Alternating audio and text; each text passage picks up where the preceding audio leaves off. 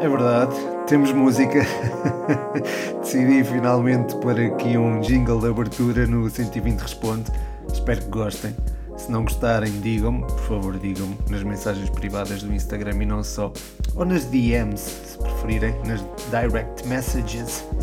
Uh, enfim, desculpem, eu, eu, ando a falar muito inglês por causa da International House Coimbra, de, de Coimbra, não é? é ih.coimbra.osc no Instagram, International House Coimbra, Olivais Santa Clara no Facebook, visitem. Este é o 120 Responde número 32. Uh, teve muita participação da vossa parte e agradeço imenso por isso. Uh, ao fim de 5, 6 horas já estava batido o recorde de perguntas, por isso agradeço-vos imenso. Um, Confesso-vos que ponderei em levar este episódio ao uh, Altice Arena, só que acabou, acabou por, não, por não acontecer, acabei por não avançar com a ideia. Mas era giro, não era? Ter, ter assim um episódio do, do Futebol 120, ou um 120 responde ao vivo, era giro. Mas para já é só uma ideia. Uma ideia, não, é mais um sonho até. Era giro, era giro isto acontecer. Bem, mas. Hum, estavas a dizer agora mais a sério, 120 Responde número 32 teve muita participação. Eu ponderei dividir o episódio em dois ou então guardar até algumas perguntas para depois num live uh, responder às mesmas. Uh, mas, mas pronto, acabou por, depois acabou por não haver muitas mais perguntas ao fim daquelas 5, 6 horas e portanto fica hum, dá para responder a todas, ainda que o episódio à partida vá ser maior, até em virtude desta fantástica introdução. Ou não, digam-me, lá está, deem mesmo feedback em relação à introdução, que é, que é importante para mim. Também gostava de ter o vosso feedback relativamente a outra coisa, uh, está relacionada com lives mas se calhar eu já abordo isso mais à frente, porque há até uma pergunta relacionada com isso. Portanto, vamos a isto. 120 responde número 32, é, camisola 32, que já foi de TVs no Manchester United, já foi de David Luiz também no PSG, é, já foi do David Beckham é, também no PSG, curiosamente, e também já foi de Kimmich numa fase anterior da carreira. Acho que não me estou a esquecer de ninguém. Se esquecer, digam-me uh, nas DMs do, do Instagram e até do, do Twitter. Uh, enfim, estejam lá. Ou até nos comentários do, do post uh, relativo a este 120 Responde, que vou publicar tanto no Twitter como no Instagram. Uh, sempre gera mais. enfim, sempre gera mais interação e é sempre interessante valorizar o post em si. Mas vamos às perguntas. A primeira, ou as primeiras, estão relacionadas aqui com a possível ida de Alex Teles uh, para o Sporting. Uh, o Palhares pergunta-me: achas possível o regresso de Alex Teles a Portugal para jogar pelo Sporting? O Israel Kinsá pergunta: achas que o Manchester United vai conseguir contratar Nuno Mendes com Alex Teles na troca? Eu não queria. Okay. E o Rafinha pergunta: Nuno Mendes em troca por Alex Teles, o que achas? Na minha opinião, Nuno é melhor. Muito obrigado, Palhares. Muito obrigado, Israel. Muito obrigado, Rafinha. Um grande abraço aos três. Um, uh, ah, bem, sobre esta, esta troca, ou possível troca, o futebol habituou-nos a surpresas, não é? Uh, o Alex Telles não tem tido as mesmas oportunidades que tinha tido ao serviço do Futebol Clube do Porto poderá querer jogar com mais regularidade, o Manchester United pode, eventualmente querer vendê-lo e o Nuno Mendes é um jovem com enorme potencial. Neste contexto, neste paradigma, a troca não seria tão surpreendente Uh, sei bem que existe aqui um peso emocional relacionado com a ligação do jogador do, do Alex Telles ao Futebol Clube do Porto, mas estas trocas vão sendo cada vez mais normais. Em Itália, por exemplo, já o são há algum tempo. Em Portugal também se podem vir a normalizar, ou seja, respondendo ao Palhares, eu acredito que sim, que, que seja possível.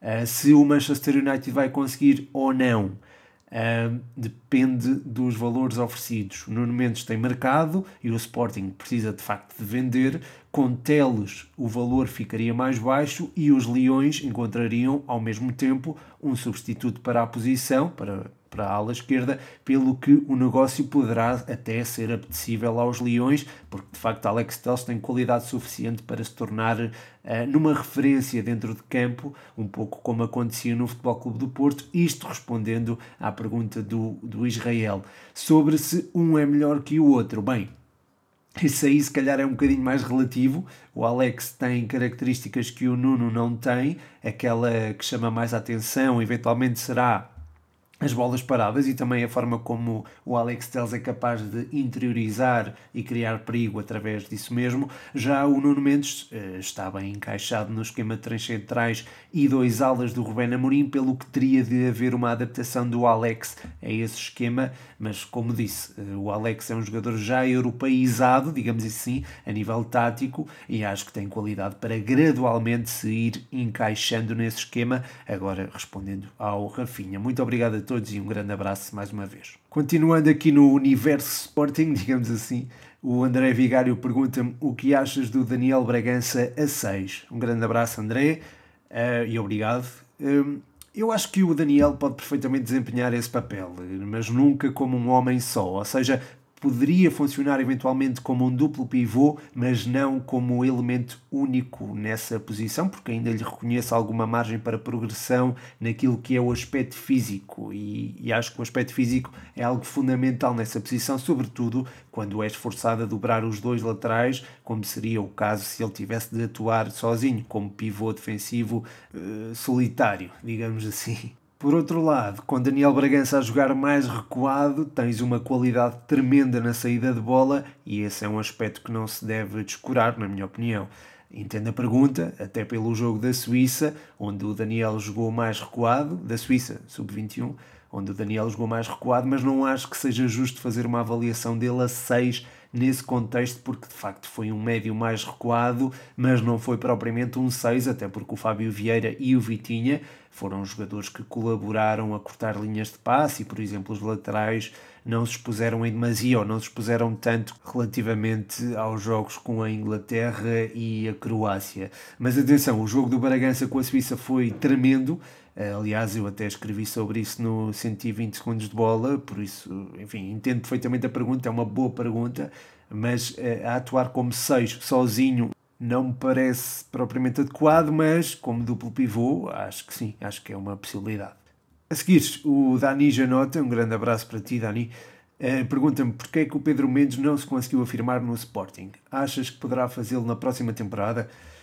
Um, o Pedro Mendes é um ponta de lança com características muito específicas. É um jogador eh, que tem boa relação com o golo, mas, por exemplo, o Tiago Tomás e o Sporar, que era o avançado no início desta época, por exemplo, eram jogadores que eram muito generosos a nível coletivo e, portanto, eh, eram e são, no caso do Tiago Tomás, e, portanto, encaixavam melhor no esquema de Ruben Amorim, que requer um avançado mais combativo e predisposto a lutar por cada bola de forma, vá lá, digamos, afincada, não é?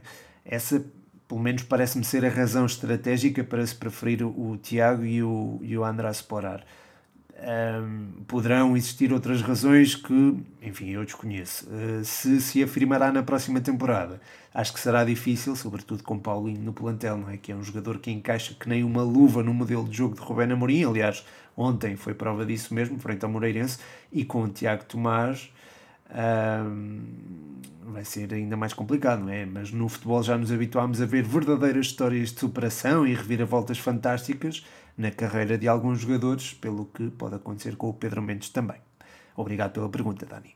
A seguir, Rui Mordido deixa-me aqui uma pergunta que é: eh, as equipas da Madeira vão descer divisão? Qual para ti a razão deste insucesso? Obrigado pela pergunta, Rui. Um abraço para ti. A luta pela manutenção está muito difícil de prever, não é? Pelo que, enfim, não te consigo dizer quem vai descer ou não, mas as equipas da Madeira são candidatas a isso mesmo, porque ocupam a zona de promoção. A derrota do Nacional na última sexta-feira foi demasiado pesada para não afetar o plantel, não é? E acho que poderá ter algumas repercussões no resto da época. Agora, se a equipa desce ou não, não te consigo dizer. O Marítimo também teve uma derrota pesada com o Famalicão, por exemplo, mas aconteceu num contexto diferente. Eh, os madeirenses fizeram até uma primeira meia hora nesse jogo e depois foram decaindo uh, com o decorrer da partida. O Nacional não o Nacional no jogo com o Portimonense pareceu-me em queda livre, portanto acredito que o Nacional eh, seja mais propenso a descer do que propriamente o Marítimo, mas até pode acontecer que ambas as equipas acabem o campeonato em zona confortável, basta até duas vitórias seguidas e as coisas mudam de forma quase radical. Um, também a forma como o Marítimo se apresentou na luz também merece ser mencionada e também merece aqui enfim, alguma reflexão sobre eh, o que poderá ser este Marítimo com o Rúlio Velasquez, que parece-me bastante melhor relativamente ao período em que o espanhol não estava, digamos assim. Uh, sobre o insucesso das equipas madeirenses, um, acho que o facto de serem madeirenses será apenas uma coincidência, porque o contexto que, que enfrentam é de enorme competitividade e, e como é o Marítimo e o Nacional, poderia ser eventualmente o Portimonense e o Farense, por exemplo. É certo que deve, deve ter sido em conta eh, as constantes deslocações a que estas equipas são sujeitas, porém, estas viagens já aconteciam antes e os conjuntos insulares tinham sucesso. Aliás, o Santa Clara, por exemplo, é, tem, tem tido sucesso esta época. Portanto, também não creio que será eventualmente por aí, pelas deslocações é mesmo pela competitividade do campeonato que não está propícia a facilitismos de, de qualquer parte. De seguida, tenho aqui duas perguntas sobre o Tondela, do Oliveira. Um abraço, Oliveira, e obrigado pelas perguntas. A primeira é sobre o problema com o KCF, se pode ser problemático para o Tondela, e depois é uma pergunta sobre a exibição do Tondela contra o Vitória. Começando pelo fim, ou seja, pela exibição do Tondela frente ao Vitória, vimos ali um Tondela sem medo de atacar até ao gol do Mário Gonzalez. Depois disso, recolheu-se um bocadinho, espreitou a transição ofensiva mesmo após o gol sofrido. Foi inteligente a gerir os momentos de jogo, não se precipitou a sair, nem se expôs em demasia, o que fez com que conseguisse não só aguentar as investidas do Vitória, como ainda marcar o 2-1. O Mário Gonzalez fez um jogaço, não é? Dois golos e um conforto impressionante entre os centrais. Eu assinalei isso mesmo no, no Twitter e, claro, fez parte da, da equipa da semana, como não podia deixar de ser.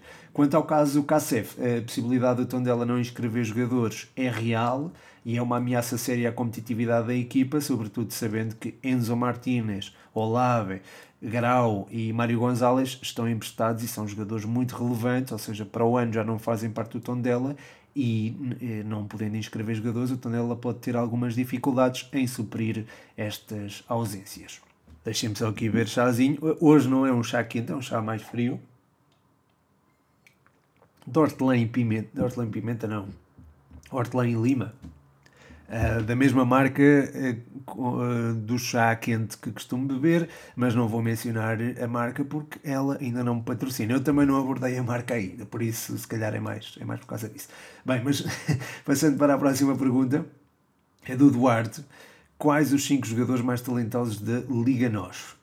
ora bem, falando de talento puro e duro, e e acho que a tua pergunta vai nesse sentido, o Ricardo Quaresma tem de estar aqui inserido. Aquele pé esquerdo nasceu para fazer magia. Aliás, aquele passo que ele faz para o André André no final do jogo com o tom dele é maravilhoso. Uh, depois o Marcus Edwards, estamos a falar de talento puro e duro, também é um jogador com um talento inato para jogar futebol, creio que também merece essa atenção. Vem-me à cabeça também o Angel Gomes, Angel Gomes, desculpem, e o Francisco Geraldes, dois jogadores que gostam de ter bola, organizar e distribuir jogo e que têm capacidade para mexer no jogo com, com poucos movimentos, isso é fundamental e é diferenciador. Uh, portanto, já mencionei 4 sobra 1 uh, e não quero pá, mencionar grandes, que já têm demasiada atenção, não é? Se calhar vou mencionar o Ryan Gold, também na linha destes, destes dois, do, do Angel Gomes e do Chico Geraldes. Muito obrigado pela pergunta, Duarte, e um grande abraço para ti. O Duarte tem aqui um, outra pergunta, mas deixo mais para o final. A seguir, eh, Dani Andri pergunta-me como vai funcionar a Liga 3. obrigado pela pergunta e um abraço também. Um, ora bem, eu estive a, a, ver como é que isto vai funcionar. Basicamente, a terceira liga vai estar entre a segunda liga e o Campeonato Nacional de Séniores, portanto, vai, vai ser a terceira liga, não é? A segunda liga, a terceira liga e depois o Campeonato Nacional de Séniores, e vai ter 24 equipas. 22 vêm do Campeonato Nacional de Séniores e duas são as despromovidas da segunda liga. Relativamente às equipas do CNS, Neste momento, o CNS tem 8 séries. Os primeiros classificados de cada série vão disputar um play-off de acesso à segunda liga. Duas destas equipas sobem à segunda liga, as outras 6 vão para a terceira. As outras 16 são apuradas num play-off entre o segundo e o quinto e o terceiro e o quarto de cada uma das 8 séries do Campeonato de Portugal. Uh, e pronto, e basicamente é isso se calhar pode não, não ser assim tão claro, pode ser algo confuso. Talvez possa vir a fazer uma infografia no, no 120 a explicar melhor isto. Por agora serão 24 equipas, mas em 2023-2024 este número será reduzido para 20. De seguida, o Diogo Pires pergunta-me o que tem faltado à Juve esta época. Obrigado, Diogo, um grande abraço para ti. Uh, na minha opinião, acho que é simples até. Falta um avançado que saia do banco e que possa decidir o jogo. Muitas vezes vemos a Juve em apuros, com um resultado desfavorável, olhamos para o banco e não encontramos um Dybala, que tem estar lesionado, ou uma alternativa séria ao Morata. Não existe. E isso tem complicado bastante as contas da Juve. Depois, uh, o facto de um dos médios ala fazer muitos movimentos interiores eh, faz com que haja muitos homens no corredor central, o que é uma condicionante para a construção no corredor central, e com que haja inferioridade numérica nas alas, dificultando o jogo dos Bianconeri na largura. Muito resumidamente, creio que muito resumidamente, na minha opinião, é isto, mas com certeza que há mais fatores, há mais aspectos uh, que têm que ser melhorados. Aliás, certeza que há mais, mas eu acho que não será de bom tom uh, explorar isso. A seguir, o Natanael Pereira pergunta-me: achas que o Futebol Clube do Porto tem agora mais hipóteses de avançar para as meias finais da Champions após o resultado do Chelsea?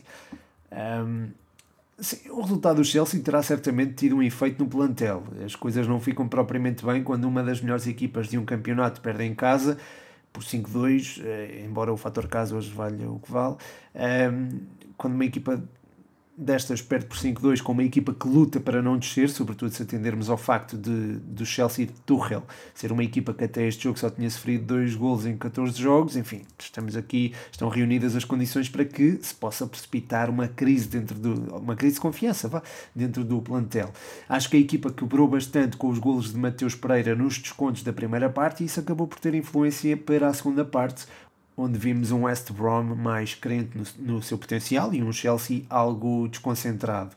Perante esta amolgadela, digamos assim, acredito que o Futebol Clube do Porto possa explorar este estado anímico do Chelsea e com uma entrada forte, tal como fez nos dois jogos com a Juve, pode uh, colocar dúvidas ao Chelsea relativamente ao seu valor.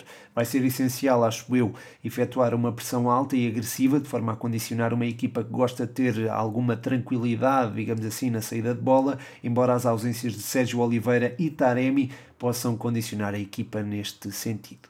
E é nessas ausências que se foca a próxima pergunta, que é do Lipzão. Eh, ele pergunta com o, como o Sérgio Oliveira e o Taremi não vão jogar a primeira mão, quem escolherias para os seus lugares? Obrigado, Lipzão, pela pergunta. Eu acredito que o Sérgio Conceição vai utilizar um 4-3-3, tendo Marega como principal referência ofensiva. Nas alas poderão estar Corona e talvez Fábio Vieira, de forma a poder interiorizar e povoar com mais gente o meio-campo. Eh, eu sei que foi um jogador que pareceu arriscado por Sérgio Conceição desde o jogo com a Boa Vista, aliás, não jogou durante 5 jogos, mas voltou frente ao Santa Clara e teve uma boa prestação ao serviço da seleção de sub-21. Depois, os três do meio-campo, creio que serão Uribe fundamental, na minha opinião. Depois Grujic, importante nos duelos aéreos e na disputa da primeira bola, caso o Chelsea comece por optar por um jogo mais longo. E Otávio, que será um elemento crucial para oscilar entre o 4-3-3 e o 4-4-2 a atacar, permutando com o Fábio Vieira de forma a baralhar marcações e a auxiliar a pressão ofensiva, que será, como estava a referir, bastante importante. Passando aqui para o mercado, mercado de transferências. O Ruben, 45ZN, pergunta-me: Crespo encaixaria melhor em qual dos três grandes e o que achas do Vinagre e do Ugarte? Olha, Ruben, obrigado pela pergunta e um abraço para ti.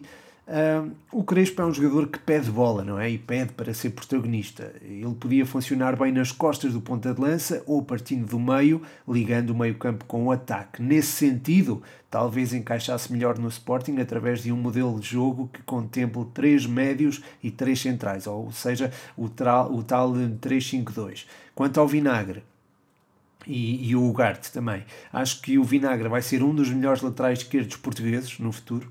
É um miúdo com muito boa predisposição ofensiva e inteligente no posicionamento. Quanto ao Ugarte, é um médio com muita boa capacidade de, de condução. É muito forte no drible e tem uma garra que por vezes é rara ver em jogadores com muita qualidade técnica. É um médio muito completo e pode vir a revelar-se como um dos melhores jogadores desta edição da Primeira Liga. Se é que já não é, não é? Se é que já não é. Uh, ainda no Famalicão, ou sobre o Famalicão, uma pergunta aqui do Rodrigo Canhoto, a iniciar o momento panenca do podcast. O Rodrigo pergunta se o I Vieira pode levar o Famalicão a lugares europeus. Obrigado pela pergunta, Rodrigo. Pela primeira pergunta, um abraço para ti. Um, a diferença para o sexto lugar, que em princípio dará direito à Europa, ainda é substancial, não é? são nove pontos. Porém, este Famalicão com Ivieira está a conseguir exibir toda a qualidade que nós já esperávamos, esperávamos ver numa equipa com os executantes que ele tem à sua disposição, pelo que me parece cada vez menos impossível que isso venha a acontecer. Ganhar 9 pontos ao Vitória de Guimarães com 27 em disputa parece-me possível, porém também temos de ter em conta equipas como o Santa Clara ou o Gil Vicente que se têm demonstrado bastante competitivas e com capacidade para atingir os lugares europeus. O Rodrigo pergunta ainda se o Benfica está a gerir bem a situação de Vlaco Dimos, que vai de encontro à questão do Saidi, que me pede a opinião sobre a situação do Odisseias. Ora bem, assunto delicado, não é? eu percebo que possa existir alguma frustração da parte do Vlaco Dimos em não ser utilizado, mas ter as declarações que teve, com a época a decorrer e fora do contexto do clube, enfim, eu acho que não assentou bem. Eu ouvi um ex-jogador, não me lembro quem, a dizer num programa que não me lembro qual também, a contar um episódio de quando alguém lhe disse que iria ser dispensado. A reação de, desse jogador foi ligar para o agente, que era o Jorge Mendes, a dizer que a dizer para lhe arranjar outros, outra, outra equipa. A resposta do, do Jorge Mendes foi cala-te e joga. Portanto, acho que essa deve ser a abordagem de cada jogador. Acho que, mesmo insatisfeito, um jogador deve continuar a trabalhar e tentar não abordar o assunto, sobretudo no decorrer da época. Portanto, acho que o Benfica aqui não podia ter feito mais nada, ou melhor, até podia, mas seria castigador para o Odi e acho que ele também já tem levado pancada suficiente, coitado.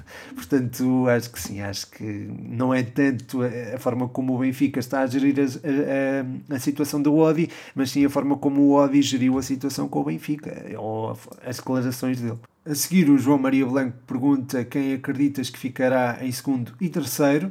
A segunda liga está ao rubro. Uh, João, obrigado pela pergunta, um abraço para ti. Como tenho respondido, acho que o primeiro lugar estará à partida entregue ao Estoril, depois quem cometer menos erros seguirá em frente.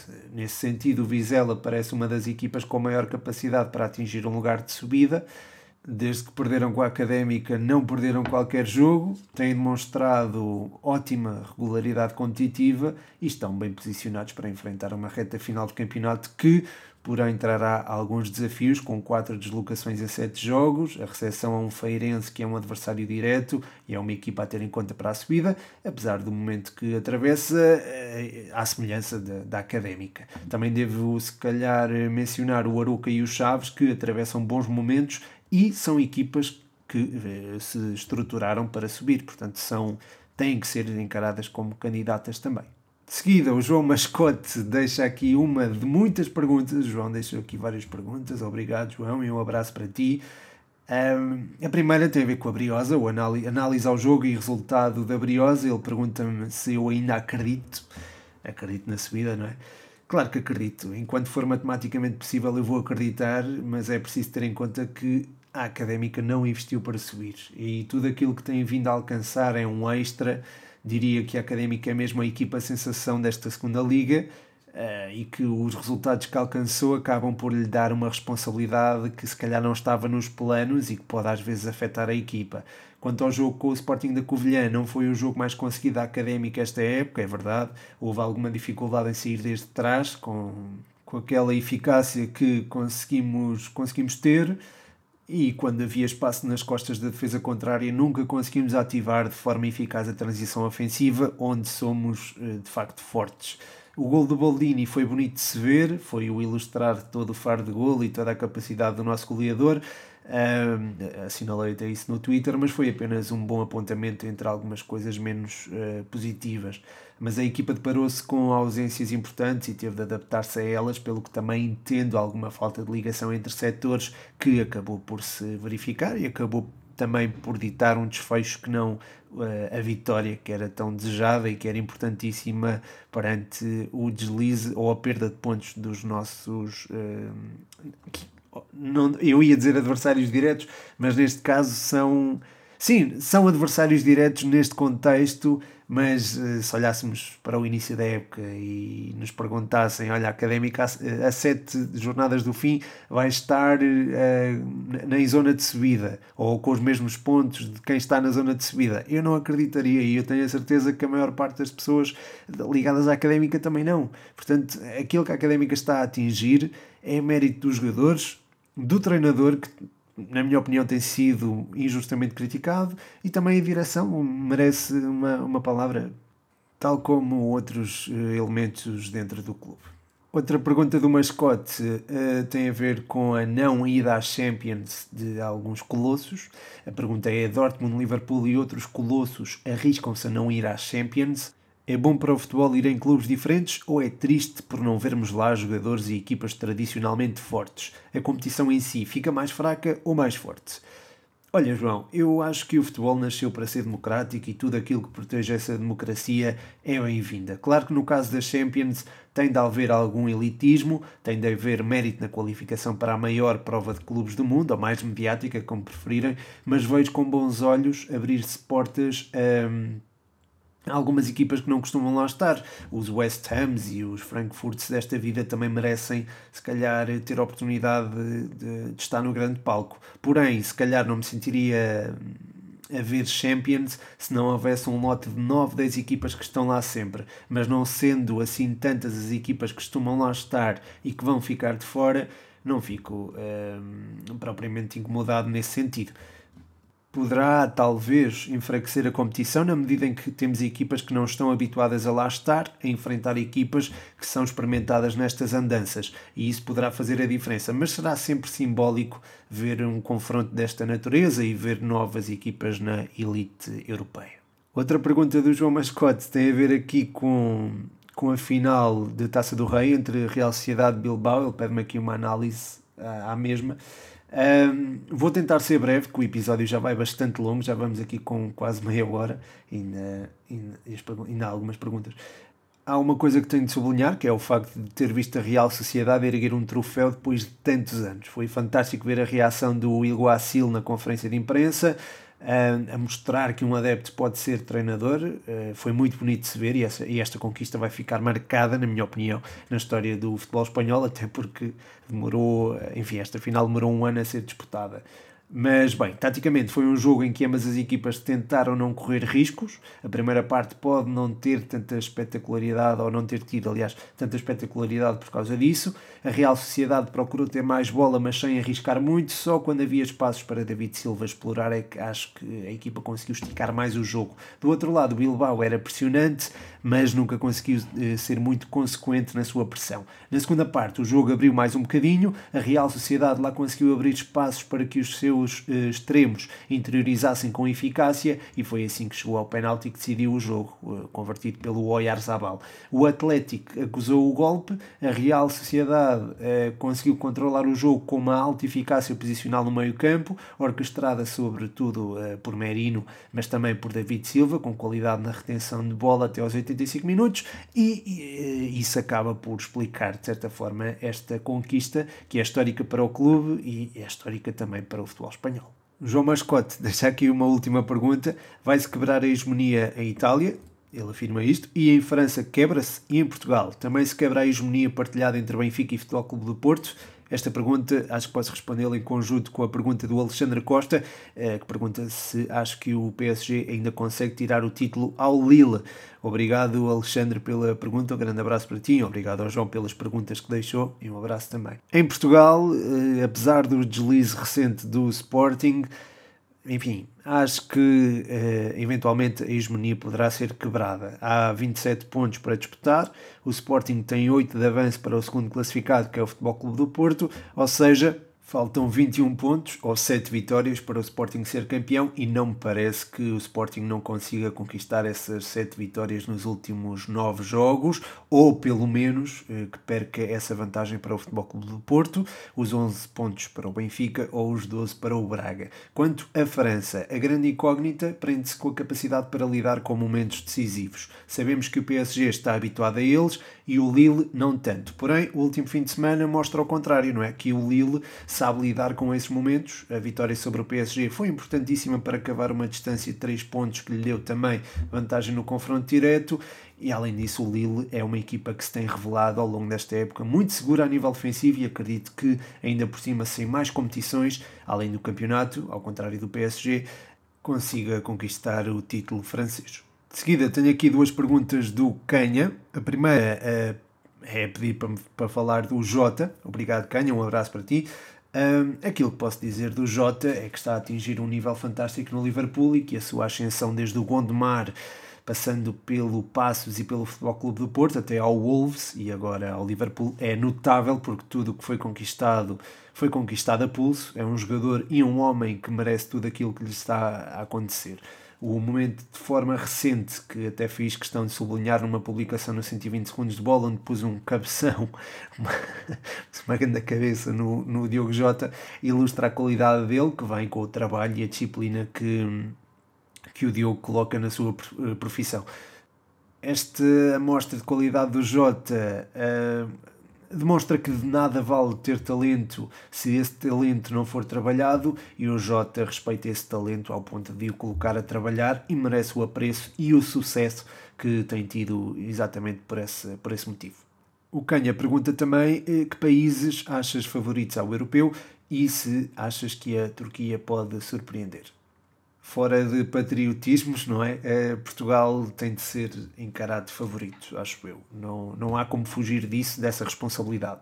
Temos muitos e bons talentos e há vários jogadores que irão ficar de fora e que provavelmente seriam convocados para outras seleções de topo mundial. Além disso, somos campeões em títulos e dispomos de uma cultura de vitória que só a França, por exemplo, terá uh, por ter ganho um mundial com um conjunto de jogadores que à partida não será assim tão diferente quanto aquele que vai apresentar neste europeu. Aliás, a França também tem imensa qualidade e também ficarão de fora alguns jogadores que seriam convocáveis para grandes seleções. Possivelmente entre dispensados da França e de Portugal, eh, dava para fazer uma seleção bastante competente e que podia surpreender. Falando em surpresas, a Turquia é de facto uma dessas seleções que pode surpreender.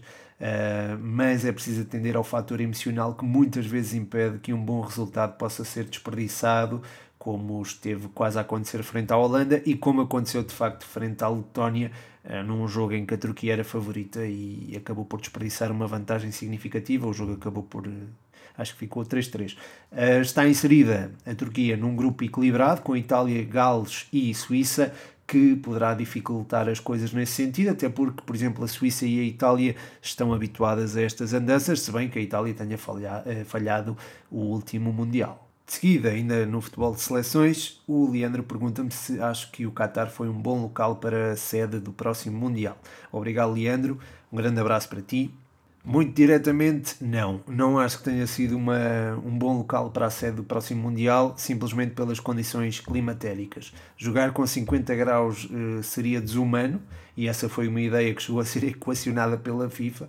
Depois, a forma como se tentou resolver isso foi absurda. Primeiro, equacionaram jogar em ambiente fechado com ar-condicionado, o que desvirtua o que é o futebol como conhecemos, que sempre foi jogado ao ar livre. Depois, quiseram mudar o Mundial para o inverno europeu, que também eh, rompe com a tradição e interfere de forma evidente na calendarização dos clubes e não só.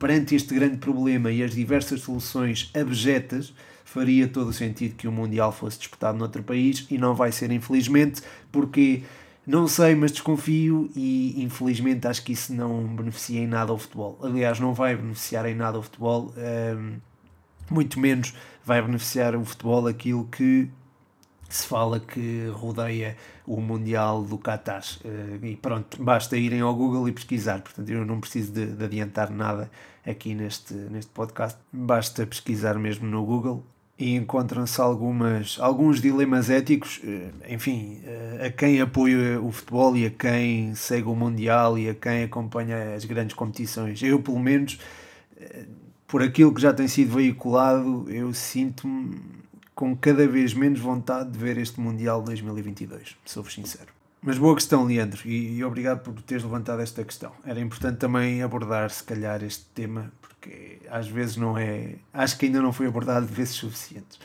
Tenho aqui mais três perguntas guardadinhas. A, a do TBT diz respeito ao mercado de transferências. Ele pergunta melhor contratação deste mercado a nível nacional, acho que o Paulinho pode revelar-se como tal, mas uh, para já diria Morita, do Santa Clara. A nível internacional, Jesse Lingard tem-se revelado como fator diferenciador no West Ham, portanto, é o, prima, é o primeiro nome que vem à cabeça, mas podem existir mais que podem estar a escapar. Obrigado pela pergunta e tive mesmo que ser mais direto, que é para ver se não passamos aqui os 40 minutos. A seguir, Eduardo Andrade, grande Eduardo, um grande abraço para ti. Uh, Pergunta-me, e o FIFA, Pedro? Como não me lembro de mais perguntas, mando um abraço. Um abraço para ti também, Eduardo, e obrigado por, uh, pelo teu apoio ao podcast. Uh, eu gostaria, sobre o FIFA, gostaria imenso de ter tempo, mas não tem sido possível. Posso dizer que desde dezembro só joguei uma vez FIFA. Uh, sei que avancei com a ideia de poder fazer aí qualquer coisa e de facto é algo que tenho pensado, mas tenho que ter mais tempo para entregar conteúdo com alguma qualidade. Não queria simplesmente fazer por fazer. Porém, tive algumas ideias relacionadas com, não com o FIFA diretamente, mas com, eh, por exemplo, fazer lives, eh, por exemplo, acompanhar jogos e eh, falar com vocês, não propriamente no Instagram, mas talvez na Twitch ou até no, no YouTube, não sei. E, enfim, poderia ser uma maneira de, de interagir eh, com a malta mais, de forma mais direta e enfim, acompanhar jogos, neste caso. Já faço um bocadinho com a académica, mas é, não é tão diretamente.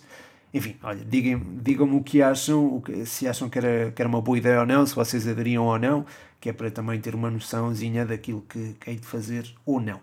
É, um grande abraço, Eduardo, e muito obrigado pela pergunta e pelo, pelo teu apoio. Por fim, tenho aqui uma pergunta mais pessoal de Duarte. Uh, ele pergunta-me por que razão és da académica, vives perto de Coimbra, Tiveste influência familiar no clubismo? Uh, sim, nasci em Coimbra. E sim, o meu avô, uh, como os meus pais, estudaram em Coimbra.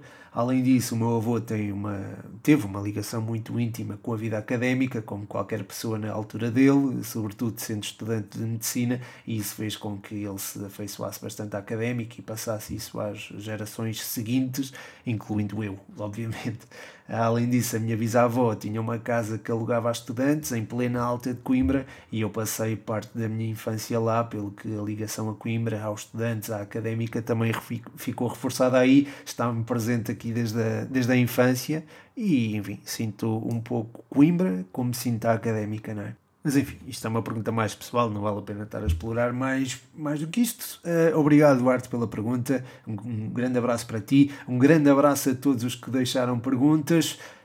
Depois deem-me o feedback relativamente ao jingle e relativamente também ao podcast em geral. Podem sempre deixar uh, essas notas. Sabem que eu agradeço e que tento vê-las de forma uh, a poder fazer evoluir o, o podcast e o projeto em geral. Por isso agradeço imenso o vosso feedback, uh, de preferência através das DMs ou uh, DMs não, mensagens privadas, ou através dos, dos comentários uh, à publicação uh, de promoção do podcast, seja ela no Instagram ou no Twitter. E pronto, chega-se ao fim de mais um podcast. Muito obrigado a todos os que participaram, mais uma vez. Um grande abraço a todos. O meu nome é Pedro Machado e este foi mais um 120 Responde.